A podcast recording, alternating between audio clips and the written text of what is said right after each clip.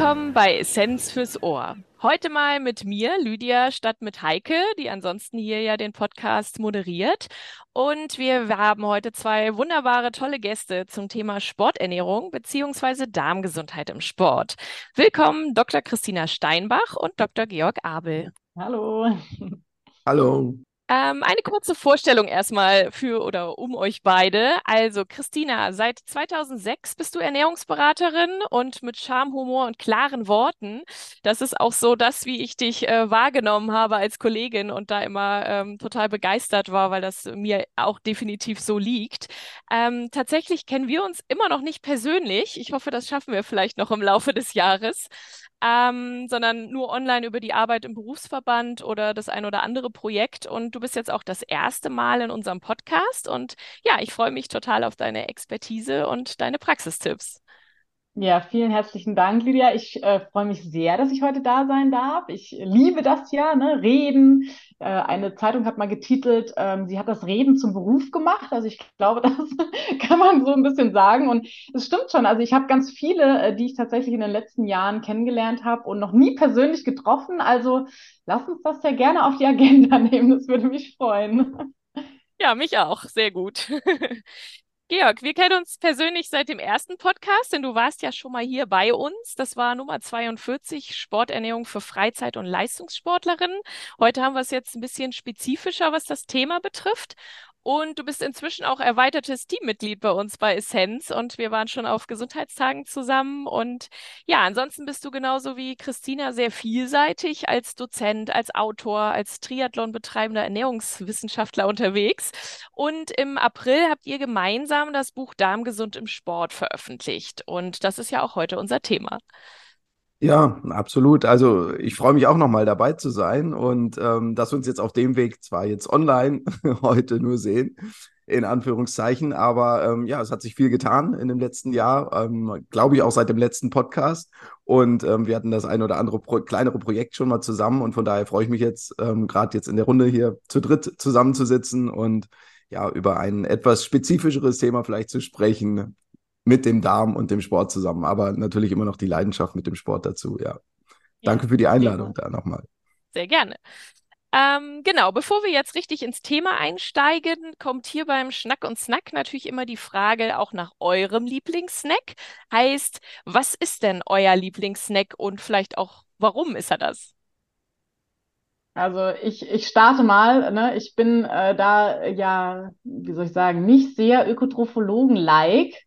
Also, wenn ich mich wirklich aussuchen müsste, ja, zwischen allen, ich esse sowieso eigentlich alles, muss ich ganz ehrlich sagen. Ich nehme einen Kinderriegel. Das ich ist voll das. dabei. ich, habe, ne, ich wusste ja, dass du mich das fragst. Dann dachte ich, oh, sage ich sowas mit Brokkoli oder was mache ich denn da jetzt? Aber nee, also tatsächlich, wenn so, ne, wenn ich irgendwo eingeladen bin, wenn irgendwas auf dem Tisch steht und es ist ein Kinderriegel dabei, dann ist es tatsächlich ein Kinderriegel. Absolut. Könnte ich auch, würde ich sofort mit einsteigen. Ähm, Wir können uns ja schön jetzt reden, ein bisschen noch, nachdenken, Jörg. weil mir die Frage schon mal gestellt wurde, aber ich nicht mehr weiß, was ich geantwortet hatte. Und was mir aber äh, immer wirklich einfällt, gerade jetzt bei den heißen Temperatur Temperaturen und wenn ich Sport gemacht habe. Also ich liebe es, hinterher ein Eis zu essen und auch meinetwegen mit Quark noch dazu und ein paar Beeren dazu zu packen. Und ähm, den Snack liebe ich einfach im Sommer. Also klar, auf der einen Seite ist kühlt, kühlt den Körper runter und gleichzeitig ein bisschen springt so das Sportlerherz da mit oder der Sportlerkopf, wenn man so will, dass noch ein bisschen Proteine und Zucker ja. dabei sind, aber ähm, schmeckt immer gut. Da könnten wir Christinas ja Kinderriegel so ja auch oben noch reinstecken. Also auch das genau. wäre ja in Kombination gar kein Problem. Genuss, das sind die Gesundheit. Dann. Ich war genau, ja, genau. ich war gerade mal, wir können es uns ja immer schön reden. Das ist ja das Herrliche an unserem Beruf. Egal was wir essen, wir können es uns immer schön reden. Das ist toll. Und Auf ich finde, Fall. es gibt halt für jedes Lebensmittel den richtigen Zeitpunkt. Und das finde ich ist ein ganz, ganz toller Satz, den man sich mitnehmen sollte, damit man eben nicht die Verbote mitnimmt, sondern sagt, nicht nur in der Sporternährung, sondern allgemein, wir haben für alles unseren Platz. Prima. Und was kommt euch so gar nicht in die Tüte oder in den Einkaufsbeutel? Ja, äh, wenn ich da jetzt gerade mal kurz, wenn ich die Frage höre und spontan dran denke, sind wirklich so verarbeitete oder fertig abgepackte Wurstwaren, Fleischwaren, kann ich, äh, verzichte ich drauf. Also geht irgendwie gar nicht. Das ist so der erste spontane Gedanke, der mir dazu einfällt. Ähm, weil da glaube ich doch, ja, da schlägt wahrscheinlich zu stark das Ökotrophologenherz dann. Ja. Okay, da bin ich, da bin ich ein bisschen äh, weicher vielleicht mittlerweile schon. Aber was für mich so, so gar nicht geht, aber auch von den verarbeiteten Sachen, sind so fertige Schoko-Vanille-Pudding-Dinger mit Sahne obendrauf. Also solche, ich weiß auch nicht, also das ist was, nee, das würde ich im Leben nicht kaufen. Das habe ich, glaube ich, als Student vielleicht mal so probiert, wenn man dann ne, aus dem Elternhaushalt raus, da gab es das nicht und dann probiert man sich ja durch alles, was es nie gab, irgendwie so mal durch und und also Suppe sagen, bis sonst oh, was. Ja, also das ja. ist wirklich sowas, also das, das, nee, das schaffe ich, das schaffe ich gar nicht. Nur nicht mal, nee, das schaffe ich einfach nicht. Nee, macht ja auch nichts. okay, dann lassen wir das außen vor. Okay. Ja, Christina, du bist äh, schon lange auch auf dem Markt als äh, Ökotrophologin unterwegs und hast in Gießen studiert, bist inzwischen auch mit eigener Praxis im Netzwerk von Dr. Ambrosius tätig, ähm, sogar als Vertriebsleitung dort. Und die Sporternährung ist aber so eins der Kernthemen in der Einzelberatung. Jetzt noch mit der Spezialisierung Richtung Darmgesundheit. Ähm, wie würdest du deinen Weg dahin beschreiben? Also wie ist der verlaufen und wie kam es dann vor allem auch zum Thema des Buches und zur Entscheidung zu schreiben? Das ist ja doch nochmal was anderes vom Aufwand her. Absolut, da gebe ich dir recht. Ähm, in meiner Abi-Zeitung stand tatsächlich schon, entweder studiert sie Medizin oder Ernährungswissenschaften. Und ähm, das beschreibt eigentlich so den Start immer eigentlich bin ich so ein verkappter Mediziner. Mich hat das immer mega interessiert, alles medizinische. Ähm, ich wollte das immer machen und dann kam mir eben so die ZVS, diese zentrale Vergabestelle dazwischen. Ich habe einfach keinen Platz bekommen. Ich habe mich äh, semesterlang habe ich mich beworben. Ich habe für meine Verhältnisse gar nicht mal so ein schlechtes Abitur, ne? so mit 2,0 habe ich mein Abitur gemacht, aber in Baden-Württemberg und in Baden-Württemberg war damals der Schnitt bei 1,0 und ähm, man musste quasi erst den Schnitt knacken, bevor man überhaupt die Chance hatte, einen Platz zu kriegen. Und dann sagte eine äh, Bekannte aus dem Fitnessstudio, denn ich habe natürlich dann ne, schon während meiner Schulzeit, Sport war schon immer mein Ding, ich habe sehr viel Sport auch schon gemacht und verschiedensten Sport und habe dann auch immer gedacht, Mensch, wie kannst du dir nebenbei was verdienen? Habe eine Fitnesstrainer-Lizenz gemacht. Ich habe erst ne, als Saftschubse, wie man so schön sagt, im Fitnessstudio gearbeitet. Und dann hat ein Freund gesagt, Mensch, mach doch hier so eine Lizenz. Dann kannst du, wenn du studieren gehst, ähm, irgendwo in einem Fitnessstudio jobben. Das sind dann nicht so die, die Gastro- Jobs, ne, sondern da hast du vielleicht dann schon ein bisschen was Besseres. Das habe ich auch gemacht und habe dann auch noch neben dem äh, Abi und so immer schon äh, im Fitnessstudio gearbeitet. Und dort habe ich eine Bekannte kennengelernt, die war Leiterin eines ernährungswissenschaftlichen Gymnasiums und die sagte, weißt du was? Gehst du nach Gießen, schreibst du dich einfach für Ökotrophologie ein. Das ist zulassungsunbeschränkt. Da kann jeder studieren, jeder kann das machen. Ja, stimmt damals. Vielleicht nicht so ein Qualitätskriterium jetzt für den Studiengang, aber stimmt tatsächlich. Habe ich mich eingeschrieben und dann sagte sie, weil die ersten Semester, das sind alles Dinge, die du dir später im Medizinstudium anrechnen kannst ah ja, okay, alles klar, habe ich das gemacht. Und ähm, ja, habe mich dann tatsächlich beworben und war aber schon Bachelor-Master. Äh, ähm, Studiengang. Das heißt, ich hatte ja für den Bachelor sowieso nur sechs Semester und habe mich tatsächlich drei Semester lang noch beworben oder vier sogar, bis ich Praktikum gemacht habe bei Dr. Ambrosius. Und ähm, damals in Gießen bei Franka Mangiameli, ja auch bekannt ja. Ne, durch die Logi-Methode, durch ihre Bücher, Scheinfasten, was sie jetzt so alles gemacht hat. Die hat mich erstmal abgelehnt, weil ich bin so ganz dreist einfach hingegangen, habe gesagt, na, gibt es noch einen Praktikumsplatz? Na, also gar nicht mal so richtig professionell beworben. Und da hat sie mich erstmal abgedüngelt und hatte dann tatsächlich die Situation, dass ihr eine Praktikantin abgesagt hat. Und dann hat sie mich einfach angerufen, weil ich damals halt schon so dreist war und hat gefragt, ob ich spontan eben jetzt dann in Semesterferien kann. Und dann bin ich dahin und das hat mir von Anfang an so gefallen. Ich fand das so cool, dass ich gesagt habe, weißt du was?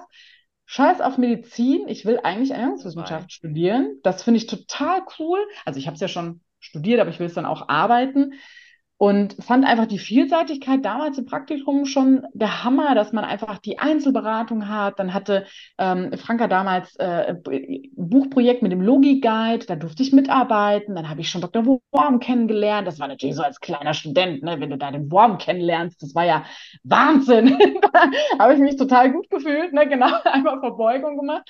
Und ähm, so kam das eigentlich, dass Medizin immer unwichtiger wurde und ähm, es mich sogar relativ schnell dann eigentlich auch in diese Selbstständigkeit getrieben hat und ähm, wirklich ich so eine Begeisterung dafür hatte, dass ich dann nur noch meine Eltern überzeugen musste. Mein Papa war ja oder ist Soldat, ne? Und äh, als guter Beamter im Staatsdienst äh, ist natürlich, wenn die Tochter kommt, ich bin jetzt in einem Netzwerk und ich mache mich selbstständig, äh, ich sag mal so, hat nicht unbedingt auf Begeisterung äh, gefruchtet, meine Aussage.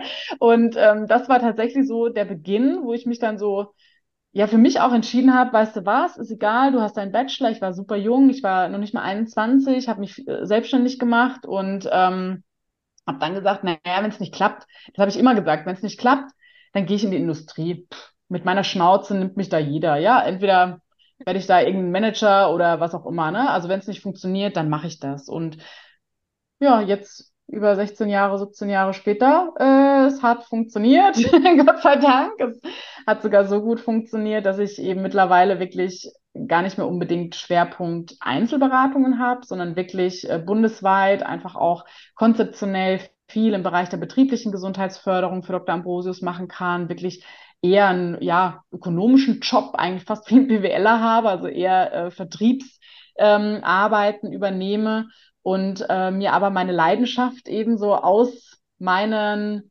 Anfängen in Anführungsstrichen immer beibehalten habe. Also ich habe schon immer Sportler am liebsten beraten und eben gerne auch Leistungssportler, die haben einfach nochmal so einen anderen Zack dahinter und ja, freue mich jetzt natürlich, das so parallel laufen lassen zu können. Bin ja mittlerweile auch ne, seit 2020 Ernährungscoach vom Deutschen Leichtathletikverband und dem Deutschen Olympischen Sportbund mit angesiedelt. Und ja, das sind schon so coole Steps irgendwie, die ich mir vor, ich sage jetzt einmal vor 10, 15 Jahren gar nicht hätte vorstellen können, dass das so kommt.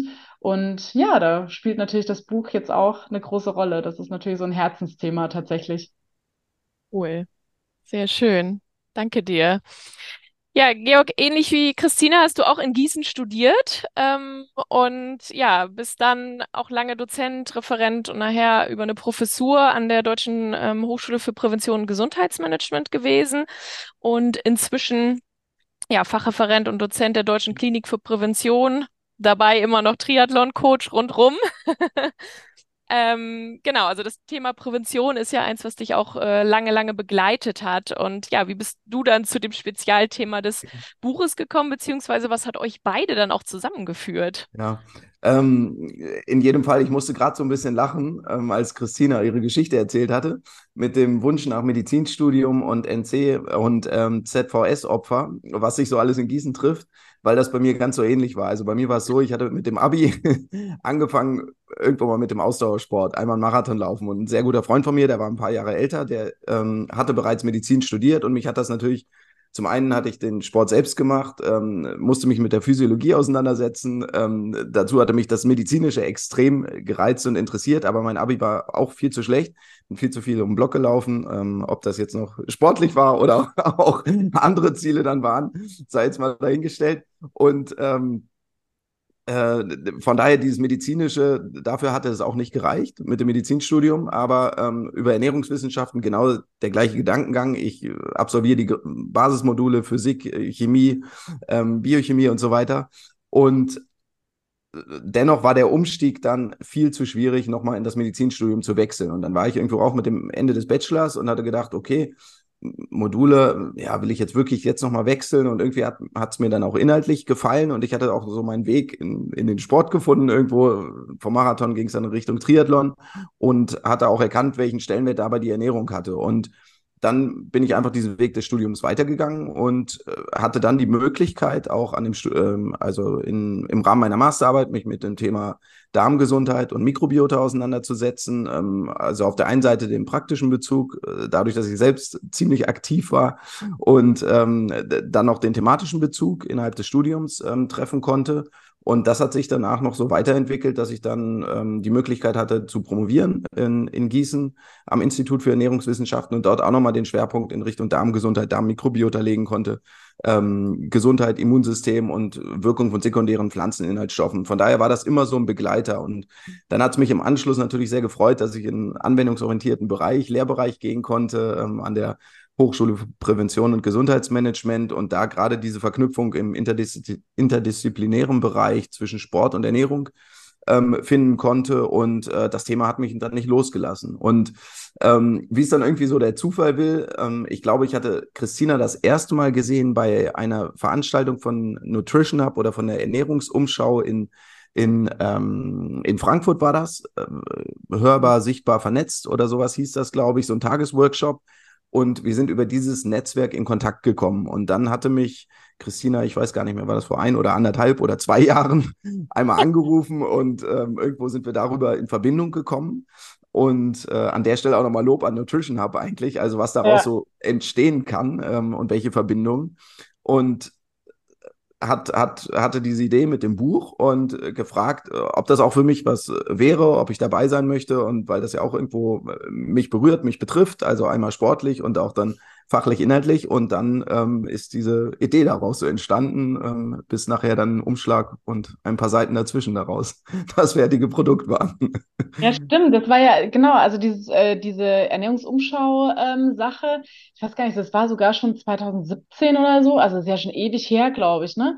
Und äh, 2019 bei so, bei so einem ersten Dinner von Nutrition Hub haben wir uns zumindest dann mal schon mal live gesehen. Also Georg und ja. ich, wir kennen uns schon mal live. Ja. Das ist schon mal ein großer äh, Vorteil interessanterweise bei dieser Veranstaltung 2017 war ich auch.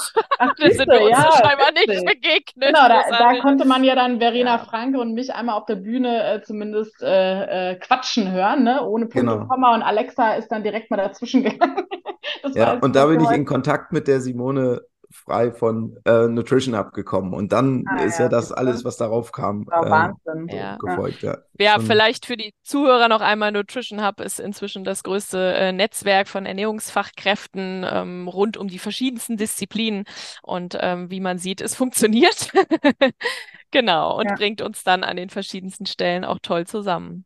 Und Klasse. bei mir war es tatsächlich auch noch ergänzend dazu, was, was mich überhaupt zu diesem Buchprojekt geführt hat, war tatsächlich auch, ähm, sag ich mal, meine Bekanntschaft oder Freundschaft mit ähm, Alexa Ivan, die ähm, mich ja jetzt auch schon viele Jahre begleitet und wir wirklich mittlerweile eigentlich, äh, ja, ich würde sagen, befreundet sind. Und ähm, da ist es tatsächlich, als sie dann ihr Buch äh, Ernährung für Golfer auch rausgebracht hat, da haben wir drüber gesprochen und hin und her und dann gab es da auch äh, die Idee eines Kurses über Dr. Ambrosius, den wir parallel dazu anbieten. Da hatte ich dann tatsächlich den Kontakt zum Verlag und ähm, dieses, diese Darmgesund im Sport. Mir ist das einfach so schon seit so vielen Jahren immer wieder begegnet, dass Sportler sich so überhaupt nicht mit der Darmgesundheit auseinandersetzen, auch gar nicht unbedingt auseinandersetzen, wie sie ähm, positiv oder negativ die Leistung beeinflusst, dann aber auch vieles einfach hinnehmen, ohne darüber nachzudenken, ähm, dass man es vielleicht verbessern kann. Also ich sage immer Sportler oder gerade, ne, Georg, du bist mir recht, Triathleten, die sind sehr leidensfähig, also die, die können einiges ab. Und ähm, ich habe tatsächlich, wie man so schön neudeutsch sagt, äh, dem, dem Chef des Verlages einfach mal meine Idee gepitcht in einem Telefonat. Ganz plump. Also ich, vielleicht zeichnet mich das, wie ihr das am Anfang gesagt vielleicht zeichnet mich das auch ein bisschen aus. Ich bin oft einfach so ein bisschen dreist und, und schräg dann mit den Leuten halt einfach mal so drüber.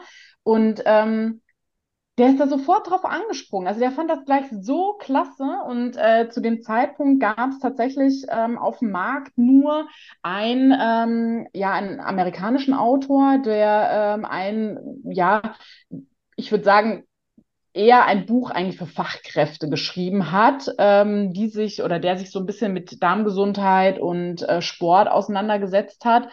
Und ja, so ist so ein bisschen diese Idee entstanden. Und dann muss ich sagen, ich hatte ja schon mal ein Buchprojekt mit meinen Bratkartoffeln und ich weiß, wie mühvoll und anstrengend und langwierig so ein Buchprojekt ist. Und ich dachte mir noch, ne, ich habe keinen Bock, das alleine zu stemmen. Ich will das nicht alleine schreiben. Und dann ist mir Georg eingefallen. und das Telefon in die Hand und genau. los geht's. Und auch da habe ich einfach angerufen, glaub, oder E-Mail geschrieben. Ich habe einfach angerufen. Ne? Ich glaube irgendwie WhatsApp, dann haben wir telefoniert und dann ist es daraus ja, entstanden und also das war ja wieder sehr unbürokratisch. Ja.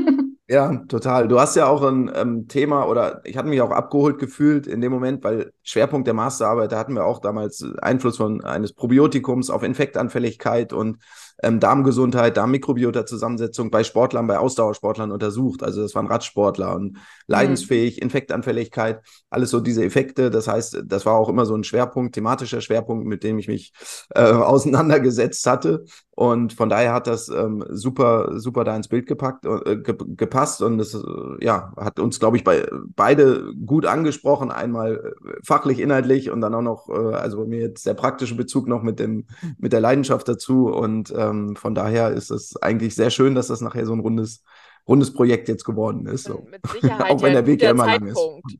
Ja, das, das ist klar. Also auf jeden Fall. Das ist nicht mal kurz äh, fertiggestellt. Aber es ist ja auch ein brandaktuelles Thema. Also das, was die Leute auch ähm, jetzt mal abgesehen vom Sport äh, total interessiert. Was ist diese Zusammensetzung der Darmbakterien? Was macht das jetzt aus? Und da ist ja auch auf der Forschungsseite immer noch eine Menge rauszufinden. Ähm, aber eben total spannend, da den Ansatz zu sehen. Und wenn wir jetzt direkt in die Praxis auch einsteigen, ähm, welche Sportler kommen denn mit Fragestellungen zu euch? Also gerade auch um das Thema ähm, Darmgesundheit. Sind das mehr, kann man das sagen, sind das mehr Individualsportler oder eher Teamplayer oder ganze Teams? Oder kann man auch einen bestimmten Schwerpunkt auf eine Sportart setzen? Mhm. Ich glaube, wir sind da beide so ein bisschen unterschiedlich platziert, wo, wo auch unsere Kontakte liegen. Ähm, mhm. Bei mir ist jetzt der Schwerpunkt wirklich in Richtung Ausdauersport und natürlich ist es da immer ein sehr präsentes Thema, weil natürlich äh, Nahrungsaufnahme, Energieverfügbarkeit, Energieaufnahme während der Belastung im Vorfeld, Nachhinein eine wesentliche Rolle spielt und häufig gerade jetzt so Sportarten, die prädestiniert sind für Magen-Darm-Probleme, ob es Durchfall, Übelkeit ist, wie Laufen durch die Erschütterung irgendwo in, in diesem Bereich Ausdauersport fallen. Und von daher ist gerade da so der Schwerpunkt, da geht es gar nicht immer nur um die Darmgesundheit an sich, weil Beschwerden vorliegen, aber auch um Wettkampfernährung, Wettkampfverpflegung, Verträglichkeit von Produkten, wie ernähre, ich mich, wie ernähre ich mich vor oder nach dem Training. Von daher für meine Seite würde ich jetzt sagen, das sind mehr die Individualsportler und da gerade der Schwerpunkt der Ausdauersportler, mit denen ich da im, im Austausch oder im Kontakt bin, ja. Bei mir ist natürlich auch, äh, genau, also ich würde es ein Stück weit unterschreiben. Ähm, ich glaube, es liegt aber natürlich auch tatsächlich ein Stück weit an unserer Positionierung. Wir sind natürlich schon eher in diesem Individualsport unterwegs, auch gerade mit meinen Leichtathleten. Ähm, bei mir ändert sich das jetzt so ein bisschen mit Anfragen von so Mannschaftssportlern, wobei da tatsächlich jetzt nicht unbedingt die ersten ähm, wie soll ich sagen, die ersten Ansätze immer gleich die Darmgesundheit ähm, sind, sondern meist dann eher so Performance-leistungssteigernde, auch so dieses äh, Essen im, im Spiel, bei Wettkampftagen, ne? also solche Dinge. Aber äh, gerade bei den Leichtathleten ähm, fällt einem das schon sehr stark auf, dass eben ja auch neben Durchfall und ähm, ich sage jetzt mal vielleicht Übelkeit, Erbrechen und so auch so Sachen wie ähm, Sodbrennen, Unverträglichkeiten, die vielleicht auch vom Essen kommen, also die gar nicht unbedingt direkt ähm, in Anführungsstrichen ein Darmproblem sind, sondern wirklich dann auch so ein Sport- und Hormon- und Stressproblem. Äh, ähm, Gerade diese, ich sage jetzt einfach mal, ähm, ja, Schwierigkeiten, die die Sportler oder Athleten da haben, die bringen das am wenigsten wirklich dann auch mit dem Essen in Verbindung. Also das, das wird wirklich so hingenommen. Also ich habe jetzt ganz oft eben zum Beispiel auch so Sachen wie Sodbrennen, ähm, wo keiner drüber nachdenkt, dass man das vielleicht auch nicht haben muss, wenn man Sport macht. Aber was natürlich jetzt schon auf uns, äh, aufgrund unseres Schwerpunktes, glaube ich, schon auch bei dir, Georg, so ist, wir haben natürlich jetzt schon eher mit sehr ambitionierten Athleten bis Profi-Leistungssportler zu tun. Wir haben jetzt weniger bei uns äh, in der Beratung, ich sage jetzt mal, dass Lise Müller, das zweimal in der Woche ins Fitnessstudio geht. Da treten solche Probleme wahrscheinlich jetzt nicht unbedingt auf. Obwohl ich trotzdem finde, dass sich jeder darum kümmern sollte, dass einfach Darm gesund ist. Dass, da darf jeder dran, auch wenn er nicht Sport macht. Ja. Und natürlich gibt es dann die auch. Sportarten, wo es vielleicht auch leichter messbar ist, hat man jetzt Magen-Darm-Probleme, Probleme mit der Energieaufnahme, wenn das jetzt im Ausdauersport ist, im Vergleich jetzt zu einem Spielsport, wo es vielleicht nicht unmittelbar messbar ist, erstmal, ja. dann zwickt es mal, tut der, äh, tut der Bauch vielleicht weh oder man hat äh, zum Ende des Spiels etwas weniger Energie oder Sportfähigkeit. Letztendlich ist es aber vielleicht nicht ganz so rational oder gut messbar, wie wenn man auf einmal gehen muss an den Verpflegungsstellen. Ich sage jetzt mal beispielhaft im Marathon, ja.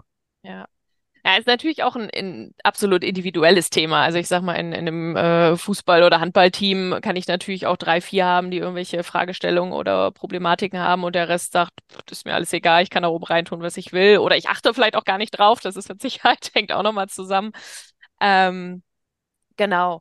Wir haben es jetzt im Prinzip schon so ein bisschen abgegrenzt. Ähm, von sich aus initiiert, gar nicht immer mit dem Schwerpunkt Darmgesundheit, sind es mit Sicherheit die Ambitionierten oder dann eben Leistungs- und Profisportler, ähm, die da auch eine gewisse Leistung hintersetzen. Das heißt, eigentlich kann man es ja jetzt nicht an bestimmten Umfängen oder Intensitäten festmachen oder sagen, okay, man sollte sich mit dem Thema auseinandersetzen, wenn man jetzt anfängt, Wettkämpfe zu machen, sondern die meisten kommen wahrscheinlich eher mit einer anderen Fragestellung zu euch und dann baut man es mit ein, jetzt so in der Praxis, oder? Glaube, da müssen wir nochmal unterscheiden, ähm, also aus meiner Sicht, was, was verstehen die Leute darunter, ne? Weil ähm, äh, wir haben natürlich zum einen äh, so die Intensitäten oder Umfänge, die spielen dann schon eine Aufnahme, äh, eine, eine Rolle, wenn es eben um die Aufnahme auch von Nährstoffen geht. Also ich glaube, das ist ein ganz großer Unterschied im, im Kopf von vielen. Ähm, ist ja so dieses, ich kümmere mich um die Ernährung beim Sport, ähm, oft auf irgendeinen Wettkampf fokussiert, ja. Und ähm, da gibt es schon sehr, sehr viele, wie ich finde, auch Hobby, also aus dem Bekanntenkreis, ja. Äh, jemand, der einfach jedes Wochenende sechs bis sieben Stunden mit dem Rad unterwegs ist. Und was macht? Wasser trinkt. Der trinkt sechs bis sieben Stunden Wasser. Und ähm, fragt mich dann, ach, er hat immer so, so Krämpfe, er hat immer so ne, äh, Seitenstechen, ne, verschiedene so Erschöpfungssituationen, wo ich denke, äh, ja, selbstverständlich. Man muss ja dann auch anfangen, wirklich bei solchen Umfängen die Verpflegung während des Sports mit zu bedenken. Und das vergessen viele, gerade eben diese Hobbyathleten. Und wenn die dann aber einfach anfangen, sich zu verpflegen, wie sie denken und nehmen sich da, keine Ahnung, Wurstbrot und, und was auch immer mit oder machen, ne, die Mutter hat dann nochmal hier irgendwie die, die Vesperbox eingepackt und dann kommen plötzlich die Darmprobleme und dann schieben sie es aufs Essen und nicht auf den Sport. Das ist das, was ich so in diesem Hobbybereich ganz oft ähm, erlebe. Und natürlich muss man sich dann da schon auch Gedanken machen, wie kann ich das gut aufbauen. Und das hat aber dann weniger damit zu tun, wie wie umfangreich trainiere ich oder bin ich gleich ein Leistungssportler, sondern es geht dann wirklich auch um punktuelle einzelne, ich sage jetzt mal, Events oder sportliche Freizeitaktivitäten, wo viel zu wenig äh, aus meiner Sicht drauf geachtet wird. Ja, also ähm, gehe ich auch mit ergänzend, würde ich da einfach noch so zu sagen, Intensität ist natürlich ein wesentlicher Faktor dafür. Habe ich, bekomme ich vielleicht ähm, Durchfall, Übelkeit, treten solche Symptome auf. Also jeder, der sich das auch für sich selbst vielleicht mal vorstellt, ähm, ich esse mein Mittagessen und gehe dann versuche eine Stunde später laufen zu gehen. Wenn ich dann versuche, da irgendwo einen Sprint hinzulegen, Intervalle zu legen, also wirklich bei gefühlt so, wenn das jeder für mich für sich mal so reflektieren würde, ich möchte jetzt 40 äh, Minuten bei 90 Prozent meiner gefühlten Intensität laufen, da wird ihm vermutlich relativ schnell übel, Völlegefühl und vielleicht endet das dann auch im Busch, also mit Durchfall oder mit Übelkeit. Kann, kann schnell passieren. Von daher gerade so, wenn man diese Intensitätsbereiche ähm, irgendwie irgendwo überschreitet, wo man, äh, wenn man sich bewegt, äh, wenn es aufhört, dass man sich noch bequem unterhalten kann, kann da, äh, ist die Intensität sicherlich ein wesentlicher Faktor, der dazu beitragen kann, ähm, dass man Magen-Darm-Symptome irgendwo,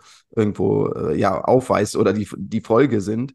Und jetzt könnte man natürlich hingehen und sagen, Leistungssportler sind gezwungen, dies häufiger durchzuführen und häufiger in diesen Intensität, Intensitätsbereichen sich zu bewegen. Ähm, aber da sind wir letztendlich auch schon bei einem Thema, wenn wir Richtung Training the Gut gehen und so weiter, dass man schaut, okay, wie, wie kriegt man das jetzt sinnvoll in ähm, die Ernährung da drumherum gestaltet. Aber letztendlich ist es wie Christina eben auch schon gesagt hat, erstmal gar nicht so die Differenzierung da. Es kann sowohl Breitensportler wie Leistungssportler betreffen, dass diese Symptome auftreten. Ähm, zum einen können natürlich grundlegende Unverträglichkeiten irgendwo vorliegen, Unverträglichkeiten gegenüber Lebensmitteln, äh, Laktose, Fructose ähm, beispielsweise, oder eben auch einfach der Zeitpunkt der Mahlzeitenaufnahme und dann die Intensität des, Intensität des Sports oder der, der Trainingseinheit des Events, was dann, was dann folgt, ja. Ja. Also ich ähm, würde jetzt aus meiner Praxis das ähnlich eh sehen, ähm, dass tatsächlich viele sich zu wenig Gedanken erstmal grundsätzlich um das Thema machen und dann auch in, in falschen äh, Konstellationen oder, oder die falschen äh, Schlüsse daraus ziehen. Und ähm, du hast es gerade äh, so schön gesagt, train the gut. Das heißt, man kann den Darm auch trainieren als Sportler ganz gezielt. Und was wären da eure Praxistipps oder so die wichtigsten Sachen? Wo, wo setzt man vielleicht erstmal an und wo macht man weiter? Da kann, muss, nein, da muss, Georg, da muss Georg, muss Georg loslegen, der kann das ja quasi aus der, aus der eigenen Erfahrung. Train the Gut, ja. Also der Begriff sagt es ja auch schon, oder die Beschreibung. Also man kann sich den Magen-Darm-Trakt oder den Darm jetzt in dem Fall auch wirklich wie so einen Muskel vorstellen, den wir genauso trainieren können. Und wo ist das wesentliche Problem? Also wenn wir von Train the Gut sprechen, geht es ja eigentlich darum, dass wir gerade bei längeren Ausdauerbelastungen, sage ich jetzt mal zum Beispiel, trainieren, die Nährstoffaufnahme zu trainieren oder auch die Flüssigkeitsaufnahme zu trainieren, die Verträglichkeit während der Belastung. Und äh, um das erstmal zu, zu üben und äh, sich da irgendwo praxisnah äh, ranzuwagen, wenn es darauf ankommt, da, da, sprechen wir natürlich jetzt über Belastungszeiten, die über anderthalb Stunden hinausgehen sage ich mal. Ab da macht es Sinn, über Verpflegung nachzudenken, ob es Flüssigkeitszufuhr ja. ist, Salzzufuhr und auch die Kohlenhydratzufuhr, Energiezufuhr. Und äh, von daher ein, ein Thema ist auch immer dann, also man, man könnte jetzt herangehen und sagen, ich fange an, äh, direkt nach einer Mahlzeit zu laufen. Einfach um dieses Gefühl, mit diesem Gefühl erstmal umzugehen. Also total gesättigt nach dem Mittag aufzustehen und laufen zu gehen oder mit gefülltem Magen noch mal einen halben Liter, ein Liter Wasser vorher, ruhig mit Kohlensäure ähm, wegzutrinken und dann loszulaufen, dass man diesem, dass man mit diesem gefüllten Magen wirklich gezielt losläuft. Ich wollte gerade sagen, das ist schon, schon das, das Sind, ja, das sind unangenehme Vorstellungen, aber das ist natürlich der Punkt. Wir wollen unseren Magen-Darm-Trakt dahingehend trainieren. Worauf kommt es an nachher in der Belastung, dass wir in diesem Zeitraum möglichst viel Energie zur Muskelzelle irgendwo bekommen. Weil das nachher der limitierende oder begrenzende Faktor ist, wie lang kann ich eine gewisse Intensität über die Dauer bringen, wenn wir jetzt von dem, von dem Leistungssportler ähm, sprechen. Und ähm, genauso würde man dann auch mit der Kohlenhydrataufnahme vorgehen, dass man versucht, während der Belastung dann die Rennverpflegung ähm, die Kohlenhydrataufnahme zu testen, beispielsweise von 30 Gramm pro Stunde, ob das jetzt über ein Gel, über ein Riegel oder die ähm, Produkte geht, die bei, dem, bei der jeweiligen Veranstaltung, wenn es jetzt ein Marathon oder ein äh, ähm, Triathlon-Wettbewerb ist, ähm, gereicht werden, damit zu üben. Und dann erhöht man sukzessive über die Wochen ähm, die Kohlenhydratzufuhr auf 60 Gramm bis 90 Gramm, vielleicht auch sogar bis 120 Gramm pro Stunde, die man dann zuführt. Und das macht man einfach regelmäßig. Und da sprechen wir natürlich jetzt nicht über eine akute Maßnahme, sondern schon über einen Zeitraum von mindestens acht bis zwölf Wochen. Also zunächst einmal in der Basisernährung beispielsweise die Kohlenhydrate zu erhöhen, ähm, dann zu lernen, nach einer Mahlzeit direkt loszulaufen. Also das ist so ein wesentlicher Aspekt davon, was Train the Gut mit beinhaltet. Zumindest wenn wir jetzt so auf die Verträglichkeit, die Aufnahme von Kohlenhydraten, Energieverfügbarkeit im Wettkampf im Wettkampf eingehen und natürlich dann nicht dieses Resultat haben, dass es auf dem Dixie endet. Und ja, kleine Anekdote, diese Erfahrung musste ich selbst auch machen, als ich angefangen hatte. Da war der Low Carb Hype, Low Carb Hype äh, gerade sehr präsent und ich hatte dachte auch alles, was ich trainiere, nichts zuführen, nichts aufnehmen ähm, und habe das in der ganzen Vorbereitung für einen Langdistanzwettkampf gemacht und im Wettkampf dann total auf Kohlenhydrate gesetzt. Ja, und das, was war natürlich die Folge, dass ich das erste Dixie anfahren musste nach 30 Kilometern auf dem Rad. Also von daher, das lief dann im Anschluss besser. Also Learning by Doing. Aber hat mir auf der einen Seite natürlich auch gezeigt, Ernährung, was das für einen wesentlichen Stellenwert hat, Verträglichkeit und natürlich auch, wie man seinen Magen-Darm-Trakt trainieren kann, wenn man es dann ordentlich vorbereitet. Ja. Finde aber, es ist ähm, also ganz wichtig, was du auch am Anfang gesagt hast. Ähm, das, das macht Sinn, wenn Menschen, Personen wissen, dass sie regelmäßig, langfristig über 90 Minuten trainieren. Also keiner, der eine Stunde einen Spinning-Kurs macht oder eine Stunde äh, keine Ahnung, Zumba, auch wenn man da ja viel schwitzt und es anstrengend für jemanden ist und man denkt, oh Gott, ich erlebe ne, die Stunde nicht mehr, aber das schafft der Körper. Der Körper schafft 60 bis 90 Minuten nur mit Wasser und ausreichend, gerade wenn wir dann auch so Ziele wie vielleicht ein Gewichtsmanagement abnehmen, was auch immer haben, das schafft der. Aber was du dann so witzig gesagt hatte ich jetzt auch gerade einen Athleten, ne, dann, dann überlegen sich, Entschuldigung, Georg, ne, dann überlegen sich Männer Mitte 40 in ihrer Midlife Crisis, jetzt ist es Zeit, Triathlon zu machen und äh, fangen an zu trainieren und kommen mit Wasser wunderbar über ihre sechs Stunden und dann sagst du denen, ja, Entschuldigung, aber äh, über sechs Stunden nur mit Wasser ist halt nicht. Ne? Und fangen dann eben auch an, einfach plötzlich wild Bananen zu essen, Cola zu trinken, was da halt so alles ist. Und äh, was, glaube ich, wichtig auch ist, auch bei Train the Gut, das hatte ich früher jetzt so in meinen Anfangszeiten auch immer falsch im, im Kopf. Train the Gut heißt nicht, dass ich schon Beschwerden haben muss oder Probleme haben muss, sondern äh, wir wollen hier vorbeugen. Wir wollen hier den Magen-Darm-Trakt genau schon darauf vorbereiten, dass es gut wird. Ne? Und jetzt gerade so, ich habe in meiner betreuten Triathlon-Zeit habe ich immer so ähm, sehr junge Sportler, die auch immer dann denken, naja, ich brauche nicht, ich schaffe es auch so ins Ziel. Ja, mit 19, 20 schafft man das schon auch so ins Ziel. Aber die Frage ist ja, wie lange willst du den Sport denn machen? Und wie willst du deinen Körper ausnutzen? Schaffen, tust du das irgendwie, ne? Und, und was wäre noch drin gewesen, ne? Ja. ja. genau, was wäre vielleicht auch drin gewesen, ne? Auch leistungsmäßig. Das ist auch so ein typischer Spruch aus dem Mannschaftssport. Äh, warum auf Alkohol verzichten? Wir sind auch so Erster. Ja, aber wer weiß, ne? Wie man wäre, wenn.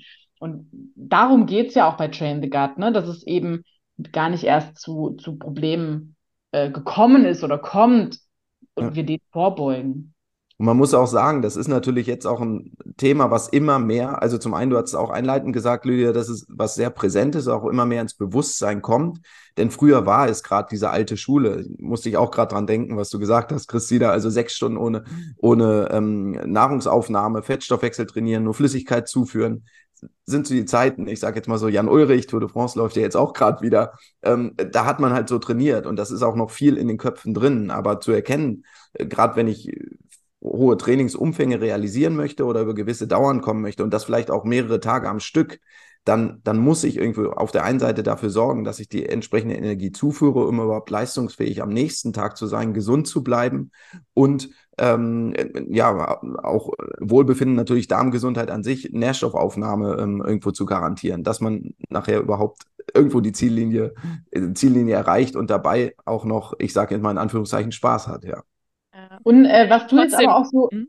gesagt, Entschuldigung, vielleicht nur kurz ergänzen, weil was du gesagt hast, ist jetzt auch, äh, finde ich, immer so wichtig und das erlebe ich auch so häufig, dieses gesund bleiben, ja, also ähm, jeder, also auch die Hobbysportler, jeder, der jeden Tag eine Stunde, anderthalb, zwei Stunden laufen geht, ist einfach in einem, in einem Sportumfangsbereich, wo wir sagen müssen, das ist nach ganz objektiven, harten Kriterien nicht mehr Gesundheitssport. Wir sind hier nicht mehr in einem gesundheitsförderlichen Sportumfang, gerade weil dann vielleicht je nach Intensität, das ja auch manchmal ne, mittel- bis hohe Intensitäten sind, dann sind wir bei fünf, sechs, sieben, acht Stunden Sport pro Woche. Da rühmen sich dann, das erlebe ich ganz oft auch bei Unternehmen so, die Manager dann auch immer, ja, ich gehe jeden Abend anderthalb Stunden joggen ja, sorry, das ist halt auch einfach nicht gesund. Ja, also wenn du das machst, das ist okay, aber dann muss einem klar sein, dass ich mich eben auch nochmal um mein Immunsystem kümmern muss, eben dann auch um meine Darmgesundheit, weil das einfach super eng miteinander zusammenhängt, korreliert und dann eben auch schauen muss, wie kann ich mich regenerieren, ja, wenn ich das jeden Tag mache. Und deswegen, ich finde, also zumindest bei mir, bei den Athleten, dieser, dieser Fokus auch auf Regeneration, auf Immunsystem, Darmgesundheit, dass die Darmgesundheit so einen hohen Anteil auch am Immunsystem hat, der ist ja teilweise, also der fehlt ja schon in der sportmedizinischen Diagnostik. Also haben wir nicht. Ja, und ähm, das finde ich ganz, ganz wichtig, dass das eigentlich so immer mehr ins Bewusstsein kommt. Absolut. Also ich, ähm, du hast es jetzt schon sehr schön gesagt. Thema Immunsystem spielt da natürlich äh, voll mit rein. Und wenn ich meinen Darm trainiere, mich insgesamt mit diesem Thema auseinandersetze, dann ähm, spielt das natürlich auch eine Rolle fürs Immunsystem, weil nach ja, harten Trainingseinheiten oder wenn ich natürlich eine bestimmte Umfänge habe, dauerhaft, dann ähm, gibt es ja den schönen Begriff des Open-Window-Syndroms. Äh, das Fenster ist auf äh, nach einer harten Belastung, der Körper ist mit der Regeneration beschäftigt und dann zack, liege ich erstmal wieder zwei Wochen flach. Vier Wochen Training sind weg, je nach Stärke des Infekts. Also da gibt es ja auch, ja, sicher keine klaren Zahlen, aber ähm, schon, dass das natürlich dann für einen Trainingsaufbau auch absolut ungünstig ist. Insofern, genau. Was, was wären denn so eure Top 5 Tipps, äh, jetzt den Darm zu unterstützen, um ihn gut zu trainieren? Ein paar Sachen hast du ja schon genannt, Georg. Gibt es da so Sachen? Wo ja, also für alle fleißigen Buchleser, ja, haben wir da ja unsere Top 5 ganz toll einmal okay. zusammengestellt.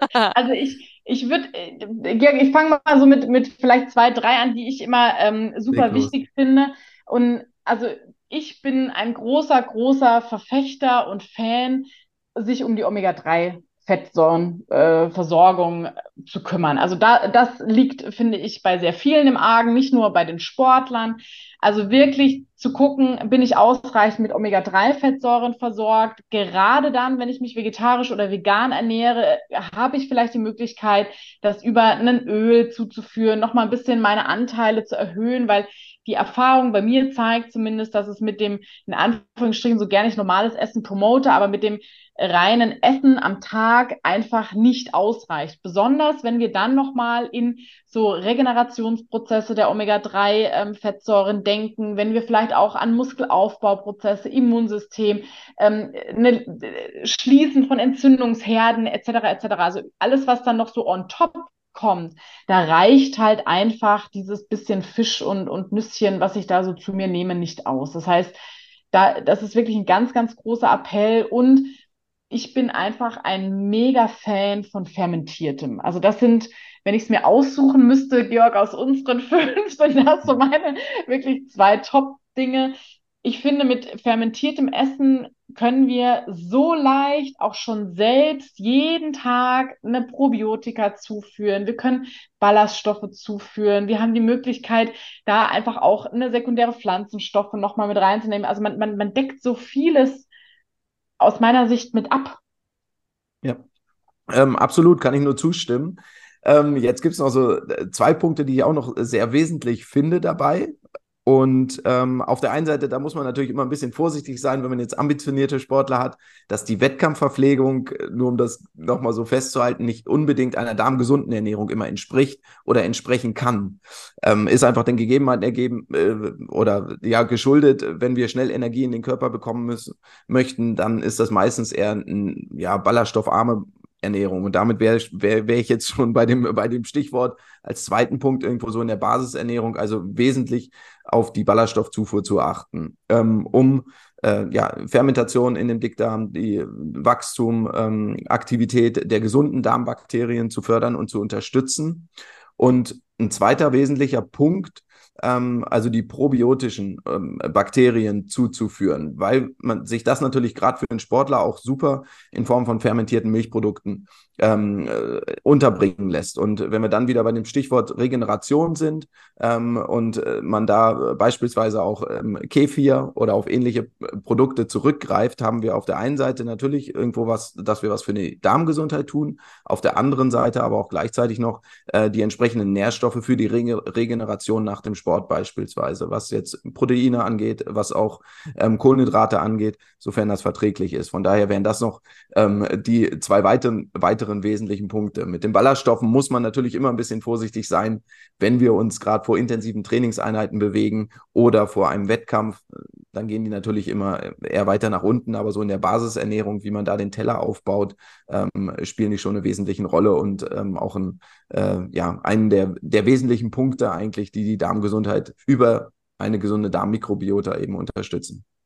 Vielleicht ganz kurz wieder da so ergänzend, weil wir das so noch gar nicht so richtig gesagt haben. Ne? Was, was heißt das eigentlich immer mit dieser gesunden Darmmikrobiota? Mhm. Und das heißt einfach, dass ich versuche, meine, meine Bakterien im Darm, sag ich mal, im Wachstum zu unterstützen und vor allen Dingen in der Vielfalt. Also sollen so viele wie möglich da sein und die sollen sich so wohl wie möglich fühlen. Und ähm, da haben wir eben jetzt auch gerade mit dem Buch so äh, nochmal so eine Checkliste auch gemacht. Am, am einfachsten ist es wirklich, wenn man auch versucht, in der Woche so 30 verschiedene Pflanzen hinzukriegen. Es gibt eine große äh, Studie, die einfach belegt hat, wenn ich das schon mal schaffe, dann, dann kann ich meinem Darm sozusagen die Möglichkeit geben, dass sich da ganz viele Bakterien ansiedeln, dass die toll wachsen können. Und bei Sportlern ist es eh so, je regelmäßiger und je, ich sage jetzt einfach mal auch, ähm, ja, vom Umfang vielleicht nicht unbedingt, aber ich sag mal, wenn wir in so einem guten Gesundheitssportbereich sind, ähm, dann haben die sowieso schon immer eine höhere Vielfalt an Bakterien. Wenn ich das noch mit der Ernährung unterstütze,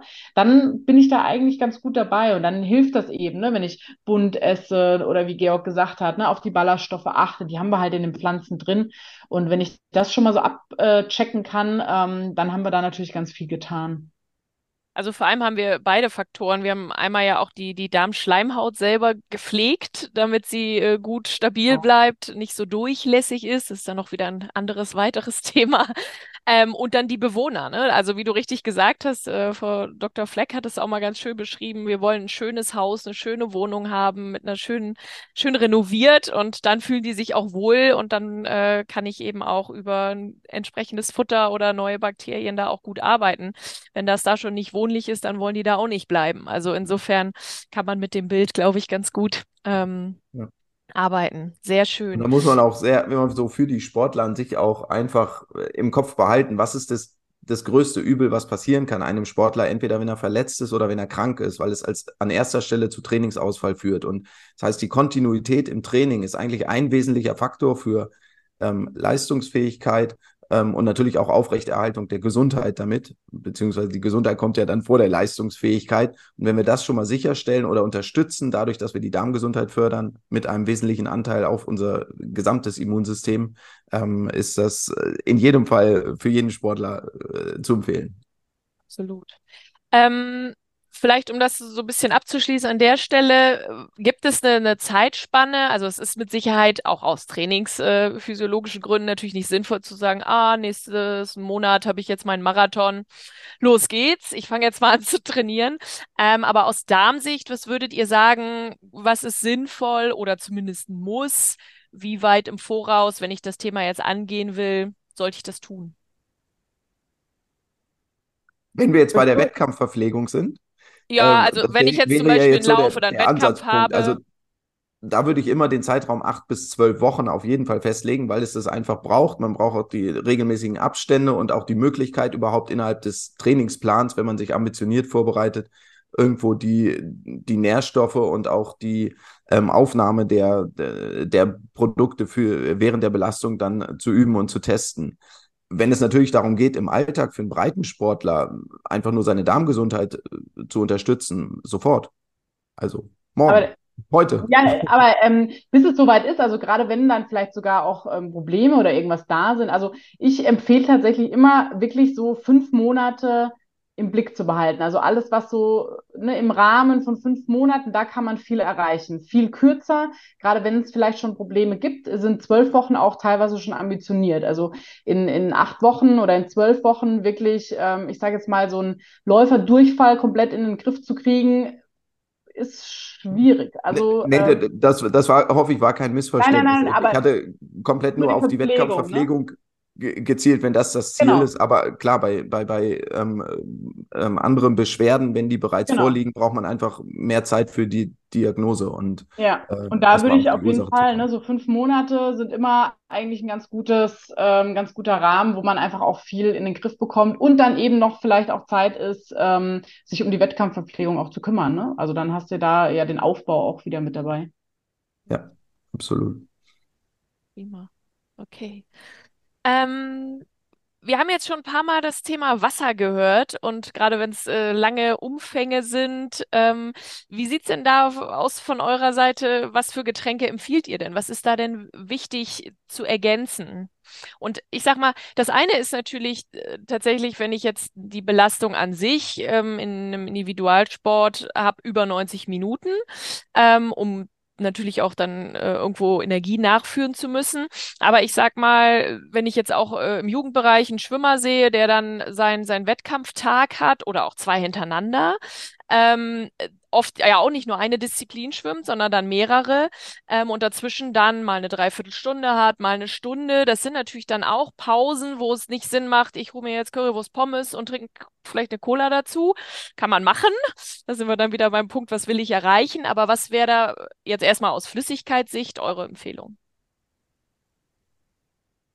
Also, ähm, also, ich, fang, ich starte mal an, weil was mir wichtig ist, ähm, habe ich jetzt gerade auch wieder erlebt in der Praxis. Ähm, das Allerwichtigste vor allen Dingen nicht zu viel trinken. Also gerade wenn wir in so einem Sportbereich sind, hat man auch oft gerne so den Drang, ich muss mich an jeder Station verpflegen. Also wenn wir jetzt gerade bei so Marathon, Triathlon ähm, äh, Sachen sind und jetzt auch wieder eher so ambitionierte Hobbysportler, ne? wir gehen jetzt mal weg von den wirklichen Leistungssportlern, weil da gehe ich jetzt einfach mal davon aus, dass unsere Zuhörerschaft äh, vielleicht nicht ganz so äh, diejenigen sind, die wirklich im Leistungssport und Profisport unterwegs sind.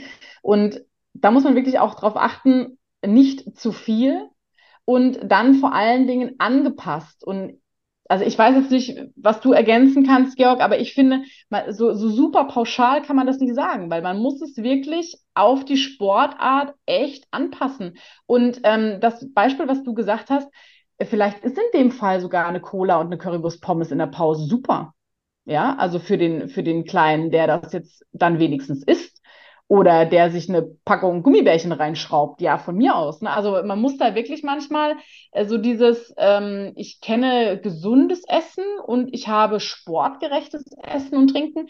Das muss man im Kopf manchmal so ein bisschen außen vor kriegen. Ich hatte auch jetzt eine Athletin, ähm, also sehr auch im Olympiakader ansässig, ähm, die einfach mega viel Rohkost auch immer, weil das ist ja gesund. Und äh, da muss man immer so ein bisschen drauf achten. Deswegen sind schon gerade bei den Getränken aus meiner Sicht eben Saftschorlen, da macht man nie was verkehrt. Ne? Gerne auch noch mal eine Prise Salz mit rein. Wenn das nicht schmeckt, dann empfehle ich gerne auch mal so Salzpastillen, die man immer wieder mal so über den Tag nehmen kann. Wenn man dann ein bisschen ambitionierter ist, kann man auch mit Natron spielen. Da hat man das Natrium gleich dabei. Also da gibt es je nach also finde ich, je nach Leistungsstand des Athleten und Sportart, also muss man sich das echt mega individuell angucken. Ja, ähm, stimme ich zu. Also es ist eine sehr individuelle Sache. Äh, wenn ich jetzt versuchen würde, dem Rahmen zu geben, würde ich sagen, auf der einen Seite ist natürlich die Dauer ein wesentlicher Faktor und dann gerade was Flüssigkeit angeht, wie sind die äußeren Bedingungen, wie ist die Intensität und die Dauer letztendlich der Belastung an sich. Also wenn es natürlich draußen sehr heiß ist, ähm, brauche ich mehr Flüssigkeit, also ob ich 350 Milliliter pro Stunde trinke oder ein, bis zu einem Liter, das kann ja stark variieren, ist individuell unabhängig, äh, unterschiedlich und dann natürlich auch von der Sportart an sich. Ähm, aber wenn ich jetzt so versuchen würde, eine Empfehlung auszusprechen, also wenn wir jetzt Sport machen in, im Rahmen von einer Stunde, da reicht natürlich einfach nur Wasser zuzuführen, mit ein bisschen Salz vielleicht oder ähm, Mineral, Mineralwasser ähm, kann, da, kann da ausreichend sein. Aber schon, wenn wir über einen Fußballspieler sprechen, zweimal 45 Minuten, der wird davon profitieren, wenn er in der Pause auch noch irgendwo 30 bis 60 Gramm Kohlenhydrate zuführt. Das kann natürlich auch in flüssiger Form sein. Also da würden wir dann von einer isotonischen Lösung sprechen, irgendwo 30 bis 60 Gramm, ob das das Maltodextrin ist oder eine verdünnte Fruchtsaftschorle, kann dem schon zuträglich sein, dass er einfach länger konzentrationsfähig ist, die Passgenauigkeit zunimmt oder er auch leistungsfähiger ist, am Ende auch noch irgendwo motivierter in den Zweikampf geht. Und ähm, von daher dieser, dieser Intervallcharakter und auch diese, die individuellen Unterschiede spielen da eine wesentliche Rolle. Wenn es jetzt darum geht, wie gehe ich dann irgendwo bestmöglich in meine sportliche Aktivität, finde ich, kann sich jeder eigentlich relativ gut ähm, an der Urinfarbe erstmal orientieren oder als Indikator nutzen. Wie ist er? Er sollte so ein bisschen hellgelb sein, sollte nicht ganz weiß und durch, durchsichtig sein, sollte auch nicht dunkelgelb sein. Ähm, und äh, wenn ich diesen Flüssigkeitszustand erreiche, der natürlich extrem abhängig davon ist, was habe ich vorher gegessen, was habe ich getrunken, wie sind die äußeren Bedingungen, wie intensiv habe ich mich belastet, dann weiß ich zumindest, okay, hier bewege ich mich eigentlich gerade in einem Bereich, wo ich ganz gut hydriert zumindest erstmal an den Start gehe. Ja, alles weitere ist dann eine sehr individuelle Geschichte. Und wie Christina es auch gesagt hat, ähm, ob es der Radsportler ist oder der Jugendliche, auch eine Currywurst mit Pommes kann zum richtigen Zeitpunkt, um auch nochmal auf den Beginn jedes Lebens, für jedes Lebensmittel gibt es den richtigen Zeitpunkt, ähm, durchaus auch mal angebracht sein, sei es auch aus, Grund, äh, aus Gründen der mental, äh, mentalen Verfassung. Ich glaube, gerade im Bereich Sporternährung passt, passt der Spruch ganz hervorragend, weil natürlich einfach das Timing äh, total unterschiedlich ist und ähm, ihr das eben auch schon so schön rausgearbeitet hat. Das eine ist, was eine gesundheitsförderliche Ernährung ist, das andere, was ich gerade sportgerecht brauche, ähm, dann an dem Wettkampftag oder wenn ich die Leistung abrufen möchte. Das können durchaus dann zwei sehr unterschiedliche Dinge sein, weil die Zielsetzung einfach eine andere ist. Ähm, so, genau. so unbefriedigend, wie das jetzt klingt, wenn man gerne schwarz und weiß hört es bleibt am Ende wirklich die Frage stehen, es kommt drauf an und wer fragt. Es ist, ja. es ist und was wir zusammenfassen können, glaube ich, Georg, alles, was über 90 Minuten oder zwei Stunden geht, Wasser allein reicht nicht mehr. Also das können wir vielleicht, ne? Von Wasser, was, Wasser und Brot reicht nicht. Ja. Alles klar. Ähm, ja. Wenn wir jetzt den Blick nochmal auf äh, nach der Belastung äh, legen, kann man durch Train the Gut und eine angepasste Ernährung, was auch die Darmgesundheit betrifft, auch eine schnellere Regeneration erlangen? Also ähm, es kommt ja immer darauf an, äh, wie ich das definiere. Also was heißt für mich denn eine sch schnellere Regeneration oder also überhaupt eine Regeneration heißt ja immer, wenn wir jetzt wieder von einem Sportler oder Athleten ähm, sprechen, dass er im Idealfall bei einem, ähm, ich sage jetzt einfach mal, vollgespickten Trainingstag oder Trainingswoche die nächste Trainingseinheit wieder, ich sag mal in Anführungsstrichen, genauso äh, fit und leistungsfähig durchführen kann wie Leistungseinheit 1 oder wie Trainingseinheit 1. Und dann hängt es natürlich auch wieder davon ab, ähm, wie schnell muss ich den regenerieren. Ja, bin ich jetzt so, wie du beschrieben hast, äh, Lydia, gerade ist das ein, ein, äh, ein, Jugendlicher oder auch, es gibt ja auch zum Beispiel im, im Mehrkampf, ja, ähm, ist das, ein, ist das ein Wettkampftag, wo ich wirklich vielleicht nur eine Stunde Zeit dazwischen habe und schon versuchen muss, irgendwie zu regenerieren? Oder kann ich vielleicht sogar innerhalb einer ganzen Woche regenerieren?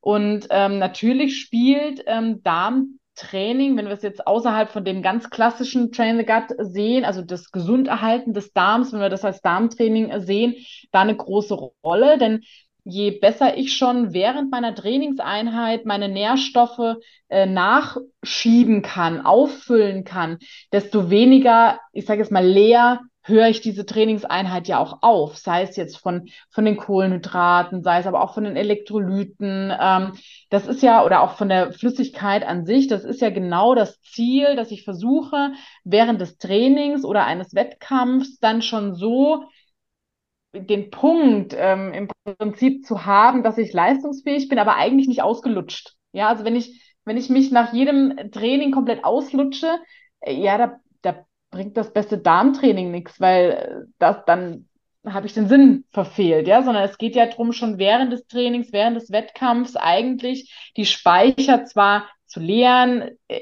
energiegerecht, sage ich mal, zur Verfügung zu stellen, aber zumindest so anzupassen, dass ich eben nicht völlig durch bin am Ende. Und dann äh, hilft das natürlich, weil je besser, gerade was du vorhin auch gesagt hast, die Darmschleimhaut zum Beispiel ist, desto besser kann sie Nährstoffe auch danach wieder aufnehmen, sowohl unter der Belastung als auch nach der Belastung. Wenn dann die Hormonlage auch nochmal eine andere ist, desto weniger Entzündungsprozesse sind da. Wenn wir jetzt gerade ne, meinen Punkt mit den ähm, Omega-3-Fettsäuren nehmen, wenn ich da einen guten Spiegel habe, dann entstehen gar nicht so viele Entzündungsprozesse, es entstehen gar nicht so viele Radikale zum Beispiel auch, ne, die wir ja durch Trainings, ähm, also durch hohe Intensitäten, viel Trainingsumfänge immer haben. Also da würde ich schon sagen, es hilft absolut, da äh, eine gute Regeneration dann auch im Nachgang ähm, hinzukriegen. Ja, ähm, dem würde ich jetzt auch noch zustimmen oder würde, äh, könnt jetzt auch nur ähm, er, ergänzen. Also wenn es jetzt darum geht, ähm, also Regeneration, was verstehen wir darunter? Natürlich irgendwo, was wir über die Ernährung beeinflussen. Christina hat es eben auch schon gesagt, einmal die Flüssigkeitszufuhr, die Energiezufuhr, also die Kohlenhydrate in den Muskelzellen, letztendlich auch die Bausteine, um äh, beschädigte Muskel, Muskelzellen zu reparieren, also die Proteine. Und äh, wenn wir natürlich unseren Darm da, dahingehend trainieren, die Nährstoffe auch effizient aufzunehmen und auch in einem Zeitfenster innerhalb von 30 Minuten beispielsweise nach der Belastung, unterstützen wir das natürlich darüber indirekt, wenn der Darm gesund ist. Und ähm, auch der wichtige Punkt, hier vielleicht auch nochmal so für, für wenn wir jetzt gerade, weil die Tour de France auch läuft, wenn die äh, Fahrer da vier bis sechs Stunden am Tag auf dem Rad setzen, natürlich profitieren die davon, die verpflegen sich ja nicht nur für die aktuelle Belastung, sondern auch einfach nicht ganz ausgelutscht am Ende dazustehen, sondern am nächsten Tag auch möglichst schon dem vorzubeugen, äh, komplett leer zu sein. Und äh, bei, bei solchen Umfängen, wenn man das über drei Wochen, vier bis sechs Stunden am Tag bei Intensitäten ähm, durch die Berge fährt, ist das in jedem Fall von Vorteil, wenn der Darm gut funktioniert. Das mag von etwas geringerer Bedeutung zu sein, jetzt vor diesem Hintergrund, wenn wir von einem Breitensportler sprechen, der seine Trainingseinheiten oder Gesundheitssportler einfach vor seine nächste Hauptmahlzeit setzt. Da kann man das Thema bestimmt ein Stück weit vernachlässigen, da ist die Zielsetzung auch eine ganz andere. Aber generell profitiert der Sportler natürlich schon davon, wenn der Darm gesund ist. Ähm, zum einen durch die Nährstoffaufnahme und natürlich auch durch Ausbildung einer gesunden Darmmikrobiota, was dann wieder unser Immunsystem, Kontinuität im Training, Gesundheit und letztendlich dann auch Wohlbefinden unterstützt. Ja. Und wenn es jetzt wirklich konkret um den Wettkampf geht und ich mir eben Gedanken darum machen möchte, wie möchte ich mich verpflegen, habe entweder eben Umfänge ja über 60 bzw. 90 Minuten oder bin eben trotzdem den ganzen Tag aktiv. Äh, gibt ja auch Fußballturniere oder ähnliches, wo ich immer wieder spielen muss. Ähm, was wäre da für euch jetzt wichtig? Das eine war Flüssigkeit, über die haben wir schon gesprochen, aber so aus fester Seite, ähm, was, was kann ich zuführen? Was, was hättet ihr da für Tipps? Man kommt da natürlich sehr schnell auch dann in den Bereich Riegel, Gels. Gibt es Dinge, wo ihr sagt, Mensch, das kann man einsetzen, aber achtet bitte auf XY. Ähm, also auf jeden Fall äh, Riegel und Gels, jetzt gerade für die Situation, die du beschrieben hast, ähm, da kommt, glaube ich, wenn man sich im ambitionierten Bereich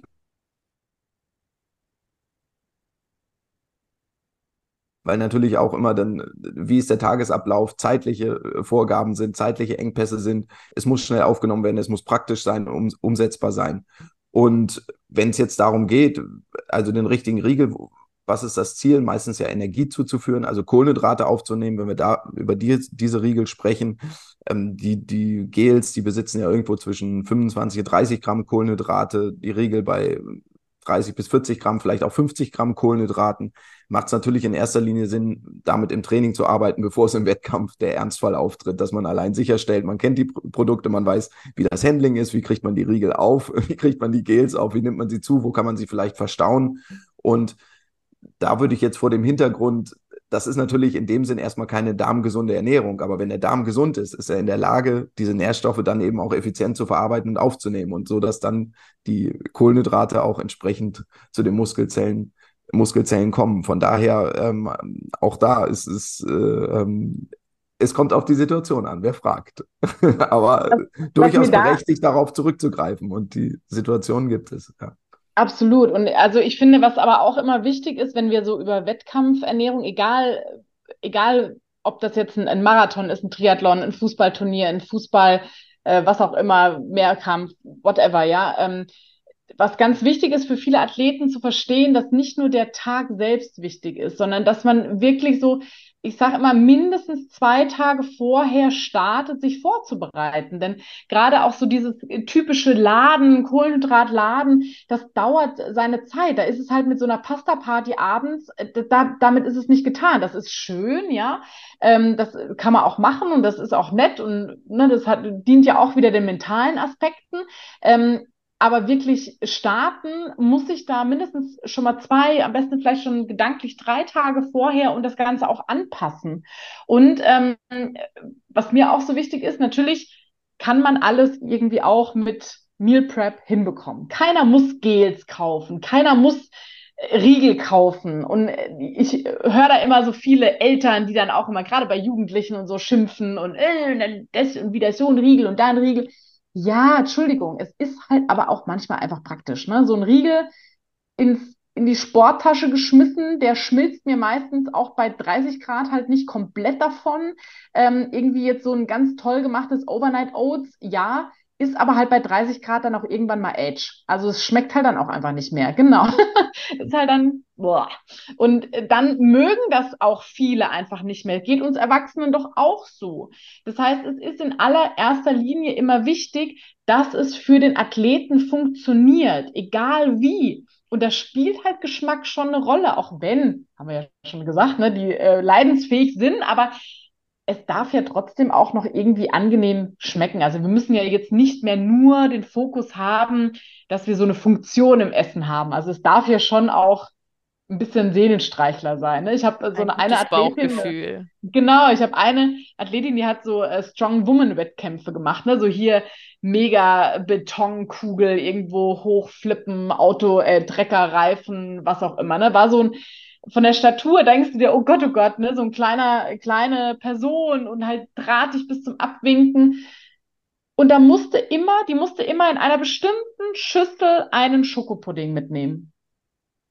Ja, da hat sie gesagt, darf sie das? Sag ich, das ist überhaupt keine Frage von dürfen oder nicht dürfen, sondern wenn du das brauchst und wenn das für dich, äh, da, wenn das für dich der Pudding die Situation ist, ob du verlierst oder gewinnst, dann nimm ihn mit. Ne, also das, das, muss man vielleicht dann eben, wie Georg vorhin auch schon gesagt hat, auch bei einer Currywurst Pommes oder auch bei so Riegeln, ne, wenn ich dann das Gefühl habe, Mensch, ey, der gibt mir halt mega Energie, weil ich das im Kopf einfach als Placebo so krass abgespeichert habe, da ist es manchmal gar keine Frage von, von ist das jetzt super sinnvoll oder nicht, wenn es funktioniert und mich da pusht dann soll es so sein. Das ist tatsächlich ist der Punkt, der wichtig ist, ähm, wenn es funktioniert. Also genau. es auszuprobieren und zwar im Training und nicht im Wettkampf.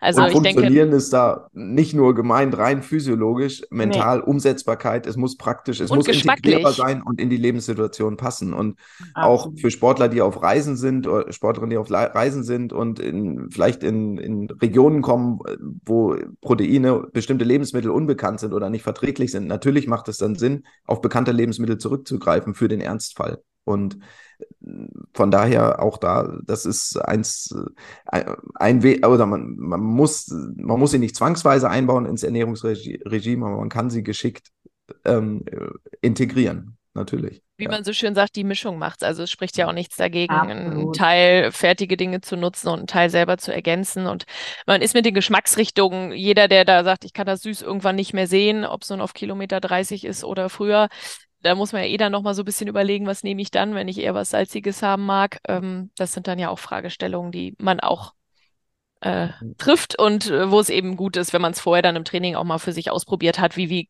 komme ich damit klar? Also auch rein vom, vom Genuss Absolut. her oder vom Geschmack. Auch im Alter kann natürlich ein Proteinriegel ein sinnvoller Alternativsnack sein zu einem Snickers Maßriegel oder vielleicht zu dem, zu dem Bäcker nebenan. Niemals aber zu einem Kinderriegel, Georg. Das muss nochmal betont werden. Niemals. Nur on top. Nur on top. Nichts geht drüber. Dann nur nach dem Sport.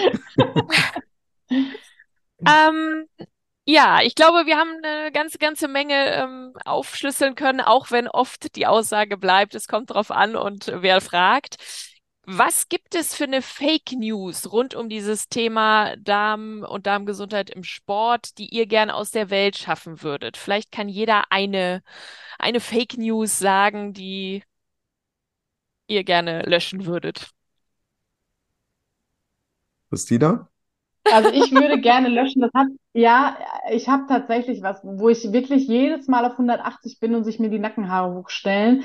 Das ist jetzt gar nicht so sportspezifisch, aber sehr darmspezifisch. Und das ist so dieses ganze Thema Darmreinigung, Darmspülung. Da, da könnte ich an die Decke gehen, wirklich jedes Mal. Und ähm, letztes habe ich so einen, so einen ganz tollen äh, Bericht gelesen, wo auch dann ein äh, Mediziner so schön gesagt hat, es wäre doch schrecklich, wenn wir unseren Darm sauber machen, da spülen wir doch alle guten Bakterien mit raus. Ja, genau, da macht sich immer gar keiner so Gedanken drum. Wir, wir spülen ja bei so einer Darmspülung nicht an den guten Bakterien vorbei. Es ist ja nicht so, dass die sich irgendwie besonders festhalten und der Rest kommt raus. Also ich weiß auch immer nicht, was das für ein, für ein weiß ich nicht, wenn das medizinisch indiziert ist, dass man einen Einlauf braucht, das entleeren muss oder bei Fastenkuren etc. Es macht, es gibt bestimmt medizinische Gründe, aber gerade gerade was auch den, den, den Sportler angeht, da, das kann fatal sein. Denn ähm, wenn ich den Darm komplett entleere und dann von neuem füllen muss, dann sind einfach auch energetische Prozesse, Energieaufnahmen über den Darm wirklich erschwert. Und dieses, dieses, ich muss den Darm reinigen, nein keiner muss seinen Darm reinigen. Wir können ihn reinigen, indem wir ordentlich essen, indem wir Ballaststoffe essen, indem wir das gut timen über den Tag, nicht immer so Monsterportionen auf einmal reinstopfen. Dann ist der gesund und glücklich und äh, muss nicht irgendwo noch ausgefegt und sauber gemacht werden. Vor allen Dingen wäre es ja auch nur eine Einmalhandlung, um danach wieder in alte Lebensmuster zurückzukommen, um, um ihn wieder zu verschmutzen. Von daher, da würde ich auch schon mal zustimmen. Auch ein schönes Bild. Gut, Georg, hast ähm, du noch eine Fake News, die du gerne killen möchtest?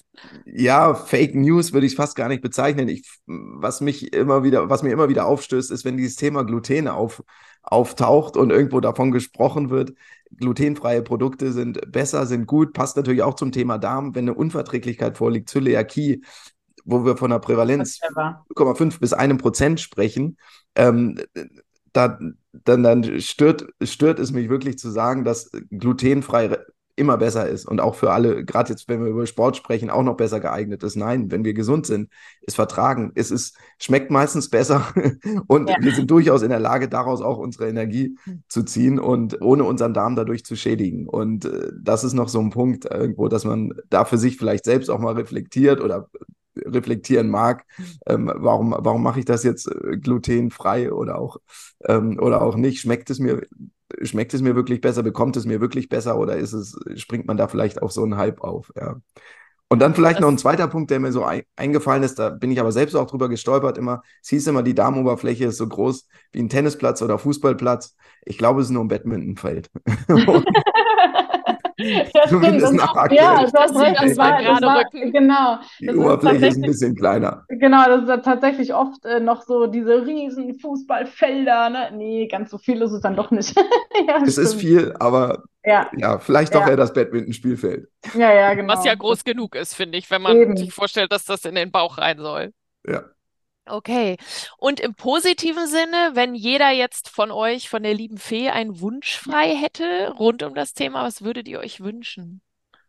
Also ich ähm, würde mir tatsächlich wirklich dringend wünschen, dass ähm, das Thema Darmgesundheit, auch Darmgesundheit und Leistungsfähigkeit, besonders in den ähm, ja im Spitzensport, in den Verbänden, in den ganzen Organisationen wirklich einen Stellenwert bekommt und das nicht erst wenn wir über Probleme sprechen, also nicht immer, ah, du hast Probleme, dann mach mal was, sondern wirklich eigentlich so, so wie, wie eine Laktatmessung gemacht wird, wirklich einfach auch geguckt wird, wie isst du, wie, wie funktioniert das, wie, wie verpflegst du dich in den, in den Disziplinen, weil wir wollen immer, ne, dass Jugendliche Spitzenathleten werden. Wir wollen immer, dass, dass schon 15, 14, 13-Jährige in die, in die Kader kommen und ähm, Spitzenleistung erbringen. Aber wir sorgen eigentlich nicht dafür, dass sie gerade da fit gemacht werden, sich selbst auch drum zu kümmern, um ihre Gesundheit zu kümmern. Und ich finde, wir lutschen viele Jugendliche, also ich sage jetzt mal alles so bis Mitte 20,